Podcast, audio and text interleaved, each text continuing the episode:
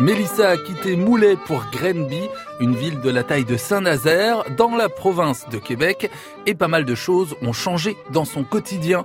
La langue, la nourriture, même le fonctionnement des banques n'est pas le même qu'en France. Quand on arrive ici, on a le droit à une carte, on appelle ça une carte de débit avec le, laquelle on peut payer dans les magasins, un peu comme une carte de crédit entre guillemets. Euh, sauf que euh, pour euh, avoir accès à des prêts, ici, il faut prendre une carte de crédit pour pouvoir euh, dépenser et rembourser cette carte-là pour prouver qu'on est des bons payeurs. Donc euh, c'est déjà un système qui est un petit peu différent d'une autre là, de devoir dépenser pour prouver qu'on est capable de rembourser euh, des, des, choses par la suite. Puis après pour l'accès à la propriété, il y a deux façons de faire euh, au Québec.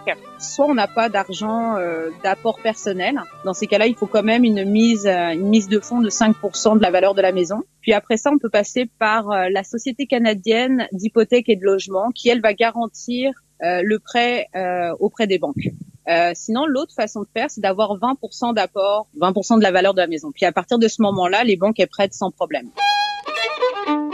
Nous, la problématique qu'on a eue, c'est que à cause du fait qu'on soit français, qu'on soit résident permanent mais pas citoyen canadien, euh, la mise de fonds de départ euh, augmentait à 45%, ce qui est énorme. Et puis euh, les banques se justifient en disant oui, mais vous êtes français. Ça m'a un petit peu lésé quand même là de voir que malgré le fait qu'on paye des impôts ici, qu'on paye toutes nos choses comme les comme un vrai Québécois et un vrai Canadien là, de se voir euh, de se voir lésé sur sur des choses comme ça qui au final sont juste de, de participer à l'économie locale, d'acheter une maison, puis de payer des taxes municipales et puis de jouir des commodités de la ville et puis de faire prospérer le, le commerce. Hein. Donc euh, je trouve ça un petit peu déplacé de demander un 45 là. Heureusement, Mélissa a pu trouver une banque pour lui proposer un prêt à des conditions correctes. Elle s'est installée à Grenby. Elle y fréquente les commerces locaux et là aussi, il y a une différence avec la France.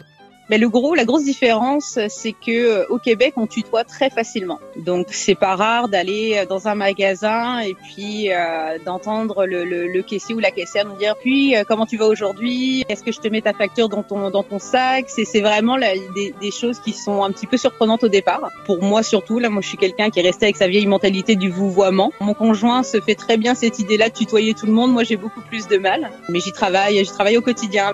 Dans notre prochaine escale, nous découvrirons quelques spécialités de Québec, comme la célèbre poutine ou encore la tarte au sucre.